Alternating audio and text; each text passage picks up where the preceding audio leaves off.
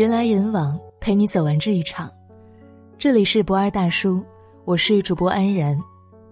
今天要给你分享的文章是岳云鹏一封信，看哭网友：十块钱就是我的前半生。今年的春晚，岳云鹏第三次登台，跟搭档孙越表演了一段妙言趣语。走下舞台，岳云鹏没有秀春晚自拍，也没有发新年感言，而是在微博上给二十年前的自己写了一封信。信的内容是一首诗，名字叫做《想给二十年前的自己十块钱》。我想给你十块钱，给父亲买一盒烟，再为他点燃。我想给你十块钱，为妈妈买一把新蒲扇，为她扇一扇。我想给你十块钱，去买一个新天线，我围着电视转，等待它有画面。我想给你十块钱，买二斤其上的鸡蛋，不管蒸熟还是煎，让自己也解解馋。我想给你十块钱，城里的衣服有拉链，你也去买一件。我想给你十块钱，把钱给静川，再道歉，你剪过他的风筝线。我想给你十块钱，买一包小颗粒的盐，那个时候吃的饭不知道为什么总是那么咸。我想给你十块钱，买一本新词典，地当琵琶录作弦，念年时光成拨片，轻轻捻，慢慢弹。二十年间，沧海桑田。那个从河南农村走出来的十四岁的憨小子岳龙刚。也成了一挑眉、一咧嘴就能逗国人笑的岳云鹏。一九八五年四月份，河南省濮阳市南乐县的一个岳姓农民之家迎来了第六个孩子。上头五个都是女儿，可是，在农村，没有儿子的人家是抬不起头的。终于生了一个带把儿的，街坊四邻凑份子，请了一个电影班子，在他家门前晒了一场电影《喜盈门》。电影的主角名字叫龙刚。夫妻俩觉得硬气，于是拿来用在儿子身上。人前风光百般好，背后心酸无人知。因为严重超生，罚款不算，孩子们还分不到田地，岳家成了全村最穷的人。家里特别小，一张床上有八条腿，经常早上起来发现自己在地上。长到十岁，父母觉得男女有别。终于给岳龙刚收拾了一个单间，在他们家养牛的偏屋里搭了一个铺子，他每天晚上跟牛一块睡。家里的男关起门来都好犟，让少年岳龙刚难以释怀的是班上同学变态娘炮的指戳。因为没钱添置新衣服，他自小是穿着姐姐们剩下的女装长大的。那时候，学校里有一位姓苏的老师，曾为他讲过话。衣服不在于男女款式，也不在于漂不漂亮，只要干净就好。这句话，他记了一辈子。很多年以后，摇身一变成为中国大腕的岳云鹏，每年过年回家都要特意提上礼物去苏老师家里拜望。老实人心里没有那么多弯弯绕绕的，他们的信条非常简单：做人要能记住别人的好。一九九九年，十四岁的岳龙刚成为一名初一新生。学期末的时候，老师在班上点名：“六十八块钱的学费到底什么时候交啊？”家里没钱，憨厚的岳龙刚不知道怎么回答。同学们的嘲笑声却跟小学的时候一般无二。那年的寒假，岳龙刚跟父母说：“不想念书了，过完了年想去北京闯一闯。”母亲坐在煤炉面前，仔细想着他认为在北京有可能遇到的困难。父亲坐在门口抽烟，听着他们的对话，开口问道：“能不能留下来，跟他一起卖馒头？”少年玉龙刚使劲摇着头。那时候，他只觉得北京好大好大，只要好好干，就能有新衣服穿，就能娶上媳妇儿。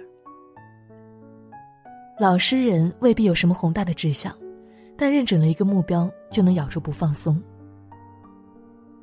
来到北京以后，岳龙刚做的第一件事情就是办了一张假身份证，年龄够了，初中毕业了，人家才敢招工。第一份工作是当保安，因为夜班忍不住打瞌睡，第一个月的工资算下来，还要倒退二十块钱。为此，岳龙刚买了人生第一包烟，不为抽，就为了提醒，犯困的时候点支烟夹在手上，烟烧到手，一疼就会醒。这段岳龙刚的陈年旧事，也是后来岳云鹏经典相声《保安队的故事》的原型。随后的几年里。岳龙刚辗转于北京城的各个角落，在美食城的后厨做过案板，在酒店卫生间刷过厕所，也在京郊延庆的工地上当过焊工。直到十九岁那年，进入北京老字号面馆的海碗居，才迎来人生的转机。有一位经常来吃面的老熟客，某一天把岳龙刚叫过来，说道：“你嗓子挺不错的，我给你介绍一个人，你跟他学相声去吧。”岳龙刚问：“是谁呀？”客人回答：“郭德纲。”不比今日大红大紫，十五年前的郭德纲也不过就是领着几个徒弟四处走穴的江湖艺人。按照相声行的规矩，岳龙刚当属云字科，郭德纲便赐了他一个“棚子，合起来就叫岳云鹏，寓意是大鹏展翅，冲破云天。比起同门。岳云鹏年龄大，基础差，普通话也讲不好。为了赶上师兄弟的水平，别人六点起，他就四点起。别人学戏曲专场，他散课以后再加上评书、古曲。别人用六分的功夫，他用十分的功夫。老实人往往也是笨人，不能耍小聪明，也找不到终南捷径，除了下死功夫，没有别的办法。寒来暑往。一年过去了。二零零五年的夏天，郭德纲觉得是时候让徒弟试水了。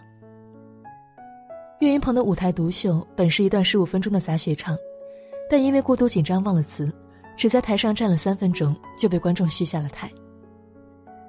杂学唱演成了杂现场，社团里有人劝郭德纲：“这个人，赶紧让他滚吧。”但。郭德纲就看中了他身上那股吃劲儿。郭德纲说道：“留他下来，这人就算是一辈子在这扫地，我也认了。”成名以后，岳云鹏在一次采访当中坦言：“我能走到现在，都是我师傅帮我铺的路。”天有不测风云，就在口碑和影响力蒸蒸日上的时候，德云社却遭遇了萧墙之祸。二零零八年。郭德纲落难，德云社两名骨干成员徐德亮、王文林宣布退出。二零一零年，退社风波再度升级，郭德纲力捧的四大台柱何云伟、李菁、曹云金、刘云天相继出走，德云社成了他和于谦的光杆司令部。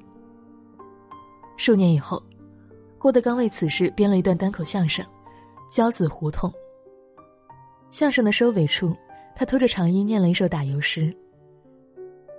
娇孽儿孙掌上针，白衣未必出寒门。劝君爱子须谨慎，可怜天下父母心。当年的恩怨，人心之中自有公论。我们只知道德云社风雨飘摇之时，站出来临危受命的那个人，就是岳云鹏。回忆那段时间，岳云鹏说道：“他们在德云社这几年都是最幸福的日子，甭管走到哪儿。”我觉得他们初一十五没地方磕头，不好，真的。曲一行有一位前辈曾经讲过，说学逗唱四门功夫，岳云鹏都不是最好的，他就占了一个字，忠。可这世上从来不缺心眼儿快、脑子灵的聪明人，缺的正是这种忠厚本分的老实人。不信的话，请君试看，今日四大台柱和岳云鹏，就不难发现。聪明人见风使舵，或许一时跑得更快；老实人精耕细作，懂得知恩图报，最终一定走得更远。留在德云社的岳云鹏，一点一点积攒自己的舞台经验，《武训传》《白蛇传》《歪唱太平歌词》等等，他把经典曲目和相声段子一本一本啃了下来。二零一零年，郭德纲带着他生平第一次走进了人民大会堂内，全国观众逐渐知道了这个渐萌渐萌的憨小伙。二零一五年，他搭档孙越在春晚上讲了一段《我忍不了》，相声说到一半，他唱起了《五环之歌》，歌声很快越过五环，飘向了全国，他成为中国最火的喜剧人。那一年，他说过一句话：“郭德纲不是他师傅。”而是再生父母。世事一场大梦，人生几度秋凉。就在岳云鹏走红之际，故乡河南却传来父亲去世的消息。当时的他正随着德云社在德国演出，台下欢声笑语，数千人大合唱着《五环之歌》，台上领唱的岳云鹏忍不住哭了。曲一行讲究戏比天大。但对一个老实人来讲，天大地大，也比不过父母最大。二零一七年，岳云鹏把父亲的故事写成了文字，发到网上。故事感动了很多人，其中包括歌手许飞，还有诗人董玉芳。三个人合作，这段故事化成了一首歌，名字叫做《如果有个直达天堂的电梯》。这些年演出之余。岳云鹏经常在微博上分享关于老家、关于母亲、关于姐姐的回忆。鲜为人知的却是成名之后经济宽裕的他，给每一个姐姐都在老家的城里买了一套房。他说：“小时候姐姐们都很照顾我，现在已经到了我照顾姐姐的时候了。”你看，老实人不忘本，他们永远不会因为走得太远，忘记了当初从哪出发。二零一九年元旦，岳云鹏带队在重庆演出，散场之时对着台下说道：“我唱歌送你们走吧。”旋律响起，是观众们耳熟能详的一回生二回熟。一曲终了，却没有人起身离开。他站在台上一遍一遍的讲：“哎呀，你们走吧。”依然没有人走，直到助理上台跟他说：“你不走。”没人会走，他这才反应过来，深深一鞠躬，挥着手下了台。岳云鹏的经纪人王雨钦在我眼中的德云社一书当中写过这样一段话。岳云鹏说：“他从来没有过规划，也都不会去幻想，所以不知道未来会怎样，也不知道会走向何方。为人不忘本，做事不侥幸，处事不负恩，不管走向哪儿。”老实人岳云鹏运气都不会太差。为什么呢？因为付出有收获，本分则心安，感恩有福泽。这是世界上颠扑不破的法则。好了，今天的文章就分享到这里。人来人往，陪你走完这一场。我是安然，晚安。那年春天。我疯狂地跑到麦田，我说：“爸爸，明天我就要满十三。”我想吃一碗电视里的方便面，你只需要假装擦汗，擦了擦眼。那年正月，我卷着被子。离开家，你说出门该省的省，该花的花。村长家去年装了个电话，有急事就打，没急事就写信吧。如果有个直达天堂的电梯。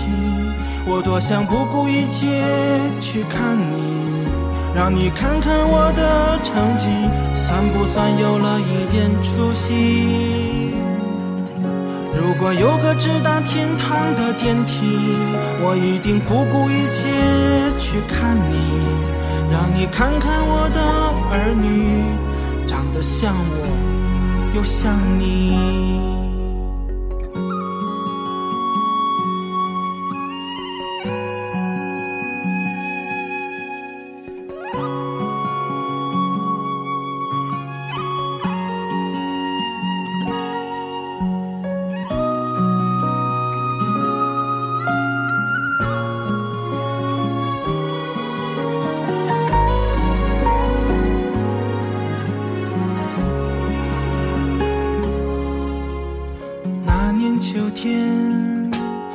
和你坐在饭桌前，给你点了一支在城里买的烟。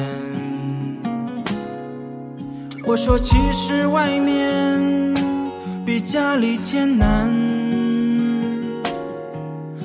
你抽了半天，说只要平平安安。那年除夕，我匆匆赶到了家里，送你一个声音很大的手机。